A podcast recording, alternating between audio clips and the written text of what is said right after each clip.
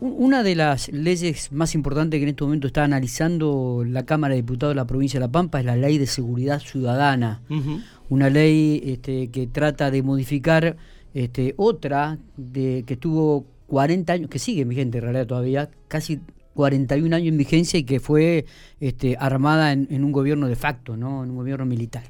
Pero para profundizar este tema, vamos, eh, estamos en diálogo con Francisco Compadre. Francisco Compadre es abogado, eh, es profesor en la Universidad de La Pampa, está a punto de recibirse de sociología, le faltan muy pocas materias y, me parecía que es un referente como para poder profundizar y analizar esta nueva ley eh, de seguridad ciudadana que la provincia diríamos, en un corto plazo la, la, tendrá. Francisco, gracias por estos minutos. Buenos días. Miguel Lastra los saluda. Estoy con Matías Soporto aquí en la mesa de Infopico Radio. Hola, Miguel y Matías. Los saludo a ustedes y gracias por el espacio. Y y aprovecho para saludar también a toda la a toda la audiencia que los escucha. Bueno. La verdad que te, escuchaba en la introducción y, eh, muy muy claramente, como vos decías, digamos, son 40 y 41 años, depende de la normativa que vos tomes de la, de la, de la que regula la policía de la provincia de La Pampa, eh, sancionada, por decirlo de alguna manera, no porque no había legislatura, en la época de la dictadura militar.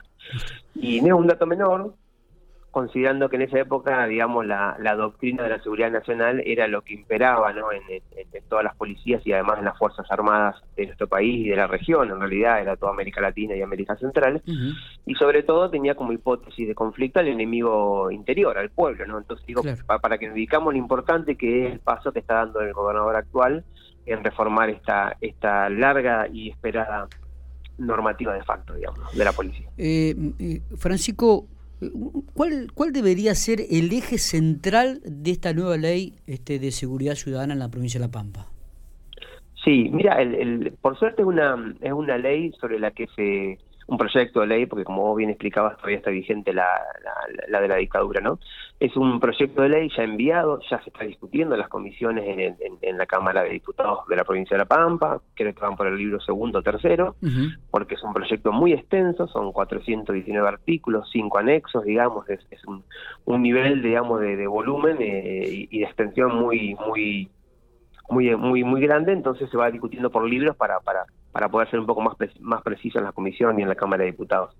Eh, yo creo que, que, en lo que miramos en el proyecto que termina enviando el, ministro y el gobernador a la Cámara de Diputados, digamos, el, mensaje que, que lee Basilioto y, y, uno puede rastrear un poco el recorrido que hizo esta ley que empezó siendo una ley muy discutida, ¿no? Donde se consultó al Poder Judicial, a la Facultad, Organismo de Derechos Humanos, eh, a la Fiscalía de Investigaciones Administrativas, a las asociaciones por la diversidad sexual y las minorías sexuales de la provincia de La Pampa. Es decir, hubo una mirada muy interesante eh, ya en la propia conformación, ¿no? Se hicieron también encuentros con, con los foros en el desarrollo social y en la Subsecretaría de Juventud de la provincia para que los adolescentes y los jóvenes opinen sobre algo que, por supuesto les atañe y que históricamente nunca han opinado, siendo que suelen ser las primeras víctimas, ¿no? De, a veces de, los abusos policiales. También se, se hicieron conversatorios con con la colectiva por una ley de seguridad que, que fue inspirada por el movimiento de derechos humanos, organizaciones gremiales, políticas, etcétera. Se hicieron cinco conversatorios, muchas eh, muchas veces participaron eh, funcionarios policiales y del Ministerio de Seguridad también en esos conversatorios, digamos, eh, autoridades de nación, del Ministerio de Seguridad de la Nación. Fue la verdad que muy muy interesante. El propio rector, el decano de la facultad. Es decir, que lo primero que vemos que es una ley construida diversamente, heterogéneamente, con un montón de aportes. Por supuesto que no todos fueron recepcionados porque eh, esa decisión es, propia del, poder político, ¿no? Pero sí fue, fue una ley muy, muy trabajada. Yo creo que lo más interesante es que eh, se empodera, se, le da mayor fuerza al Ministerio de Seguridad que la que actualmente tiene en el esquema, ¿no?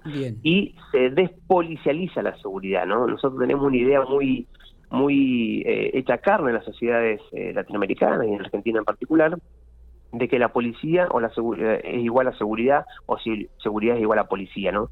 Esa ecuación me parece que, es mucho más heterogénea y mucho más amplia. Entonces ahí la ley avanza mucho en ese sentido, incorpora a la comunidad, foros vecinales, que además se pueden articular a través del ministerio con los con los consejos de seguridad municipales en los pueblos y ciudades donde estos existen.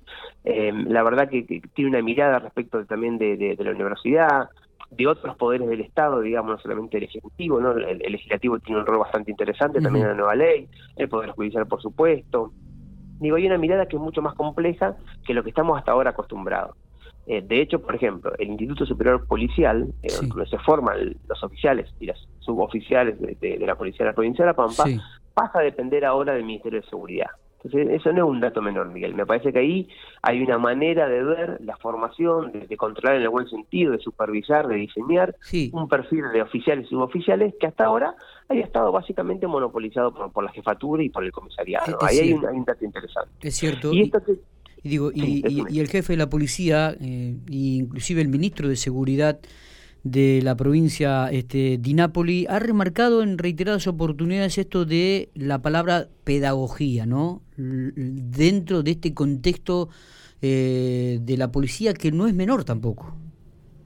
No, no, por supuesto. Eh, digo, a ver, el, tema es que, esto no es endogámico, digamos, que, que, la formación policial no quede solamente en policías en actividad o retirados o eh, en fiscales retirados, digo, no me parece que debería haber concursos públicos, que debería haber un control de la legislatura sobre los programas y el diseño, me parece que debería articularse eh, o profundizarse la articulación que a veces hay en alguna materia con la Facultad de Ciencias Económicas eh, y Jurídicas de, la UNPAM.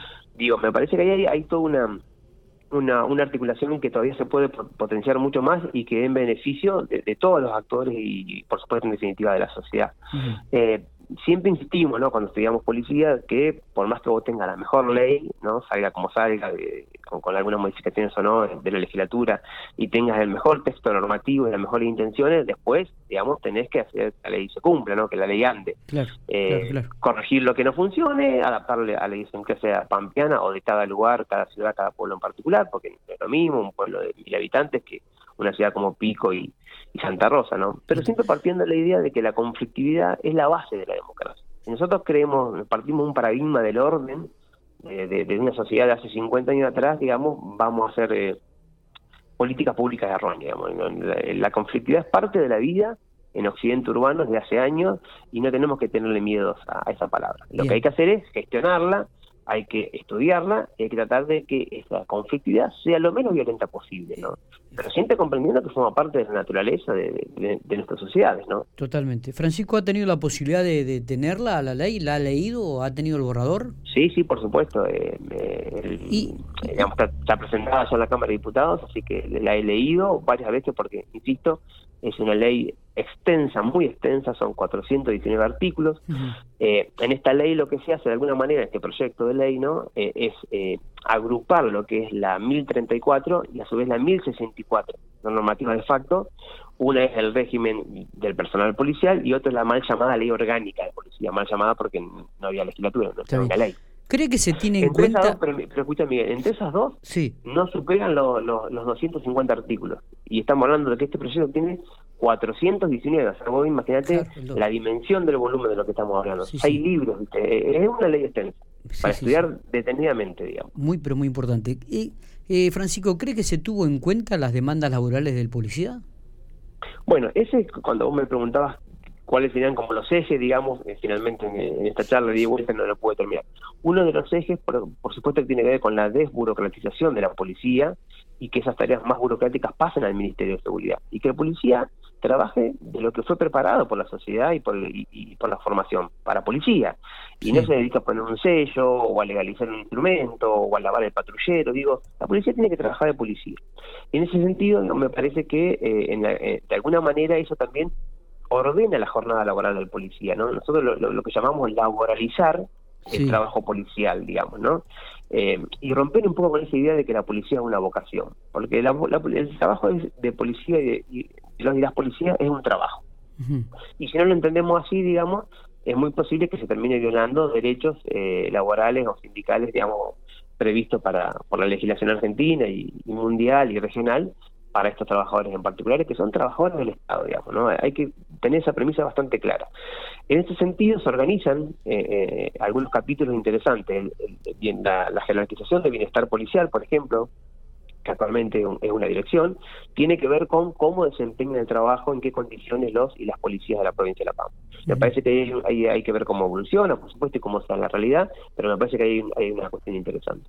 Después hay una cuestión, digamos, que nosotros proponíamos en el informe de 10 puntos que hicimos desde la universidad, que era la, sindicalización o gremialización eh, policial, o si no se llegaba a eso, alguna instancia intermedia Bueno, finalmente lo que vemos es una situación un poco híbrida, que es una comisión de bienestar policial que de alguna manera se integra con el Ministerio de Seguridad, con la jefatura y con oficiales y suboficiales, porque cada cual tiene realidades distintas, laborales, de cada una de las cinco regionales de la policía, en que está dividida la policía de la provincia. Está.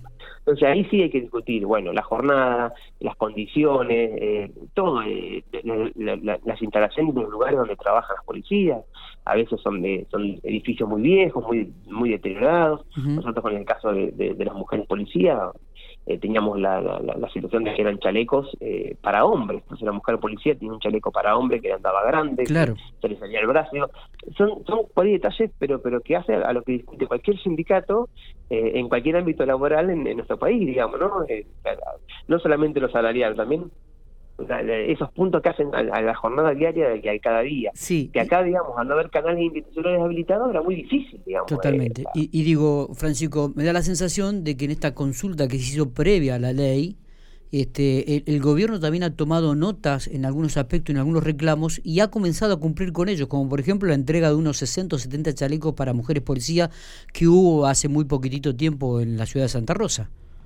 Exacto, en, ese sentido, como, como te pongo el ejemplo del chaleco, que era por ahí algo muy evidente, tenés un montón de situaciones, digamos, que de acuerdo a cada localidad, que son 79 municipios, comisiones de fomento, imagínate en la provincia las cantidades de realidades que puede haber, bueno, de alguna manera eso tiene que tener algún canal, una voz institucional, algún mecanismo que vos puedas, sin llegar a que tenga que ser, digamos, una demanda que, que se haga pública o una protesta, a tener las instituciones como tiene cualquier eh, cualquier empleado estatal, digamos, los vínculos aceitados para decir, acá faltaría esto, acá podemos avanzar en aquello. y eh, bueno, como todo se va viendo que se puede y que no se puede, pero sí que esté el, diálogo, eso es lo que, lo que estaba faltando hasta ahora, digamos. Está. Eh, una de las cosas que, que, usted remarca o habla también es la, el vínculo entre la policía y las municipalidades, ¿no?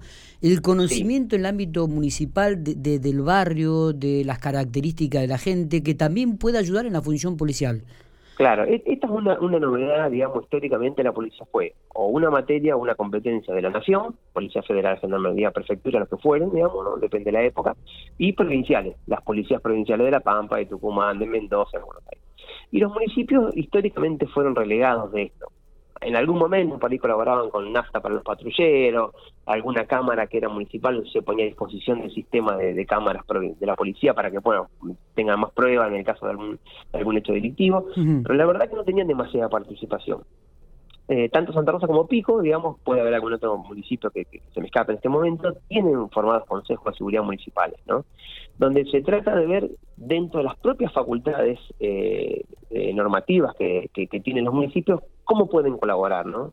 Y, de alguna forma empezar a meter en, esa ecuación de, cómo se produce la seguridad dentro de una sociedad, dentro de una comunidad, a los municipios que son actores relevantes, que como vos decís, digamos, conocen los recursos humanos, los recursos, digamos, eh, de cada barrio, eh, donde hay problemáticas, es la primera línea de trinchera de cualquier conflictividad social que, que, se manifieste en una ciudad, en un pueblo. Entonces digo, tenerlos afuera es, un desperdicio, digamos. De alguna manera, los y las intendentas empiezan a reivindicar un rol que me parece que, que, puede aportar mucho. De hecho, en uno de los conversatorios que se hizo con, la colectiva por, por, la ley de seguridad, participaron varias intendentas, eh, eh, intendentes e intendentas, concejales y concejales de, diferentes ciudades y pueblos de La Pampa, y fue un debate muy rico, digamos, ¿no? Entonces, me parece que ahí hay una buena, una buena una buena articulación, una, novedad, el Ministerio de Seguridad puede articular los foros vecinales que están previstos eh, a cargo de la policía, con los consejos de, seguridad municipales.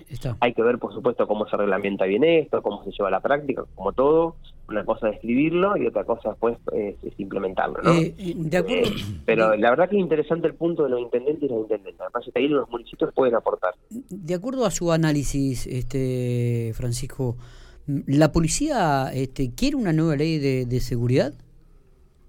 Y como siempre uno cuando nosotros en, la facultad hace tres, cuatro años que metimos haciendo trabajos eh, sobre policía con, los y las estudiantes y, y cuando entrevistan a, sobre todo a los suboficiales o a las suboficiales, te dicen, bueno, la verdad que nosotros nos llevamos la peor parte, siempre los oficiales son los que mandan, los que tienen la razón, como dicen ellos nos verduguean, te castigan por cualquier cosa, te trasladan eh, porque se enojan porque vos no haces lo que yo querés, eh, y te mandan capaz a 200 kilómetros de tu ciudad, no puedes ver a tu familia toda la semana, digo, la verdad que eh, es una ley que avanza, a mi entender, sobre el comisariado, ¿no? sobre la oficialidad, que es la que ha detentado toda la vida, el monopolio, el poder, la voz dentro de la policía eh, de la provincia de La Pampa y en casi todas las policías de, Argentina.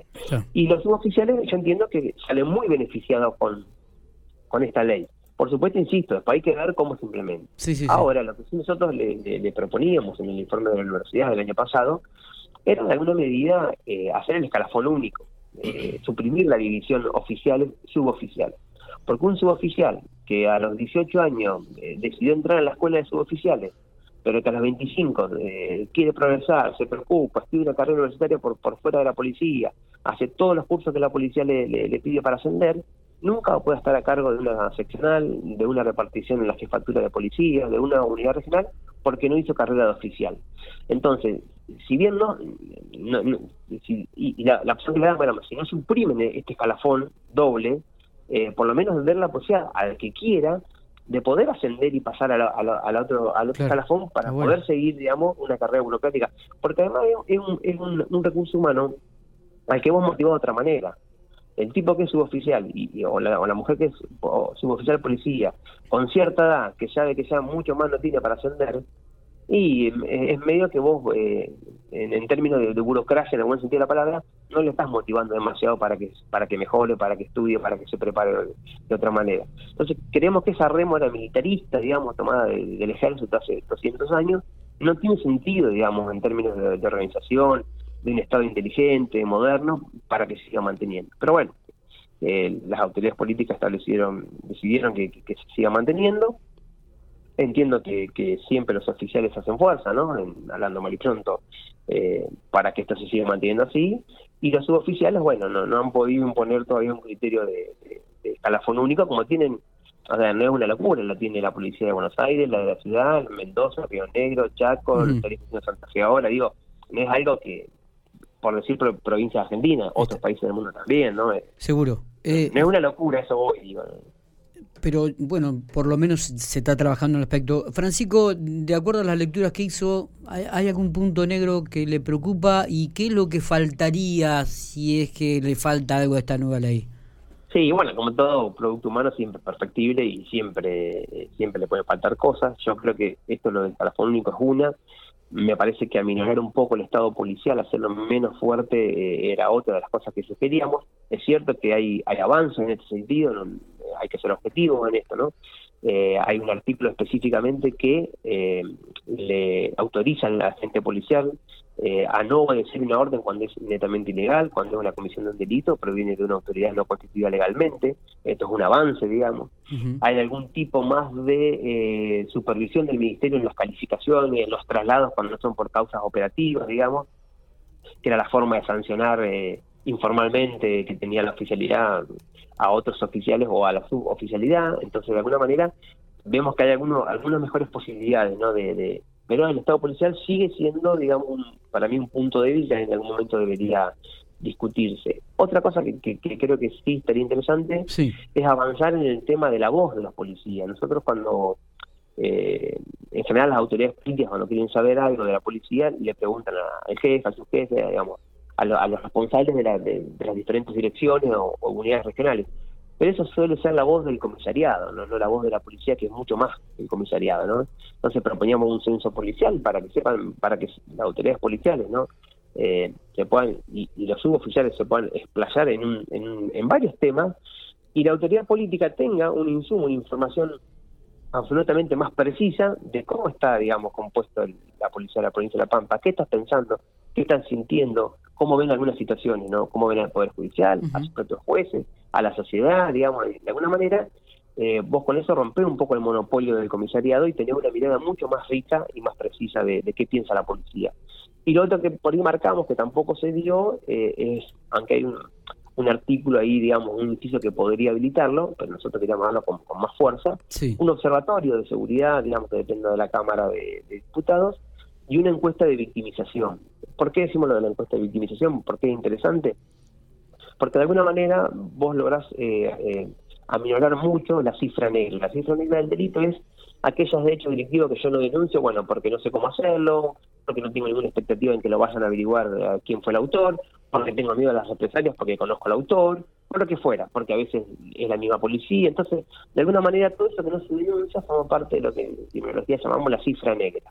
Con, la, con las encuestas eh, judiciales y policiales, la cifra negra eh, digamos, es muy, es muy amplia.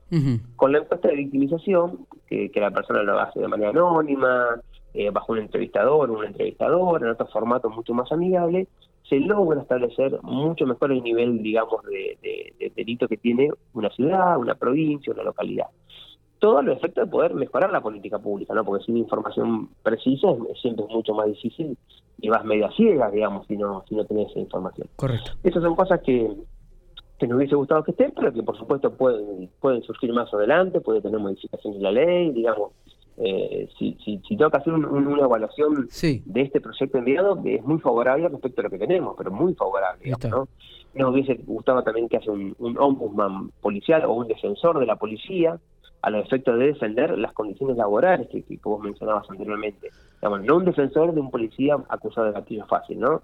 Un defensor de, las condiciones de trabajo diarias del policía, digamos, que a veces son muchas, eh, que a veces eh, eh, son, en algunas comisarías de pueblo lejano el último lejón del tarro, entonces de alguna manera ponerle voz a un representante que no puede tener represalias, que puede ser elegido por sus compañeros o por concurso público, viste que no, que no dependa, digamos, de la jefatura.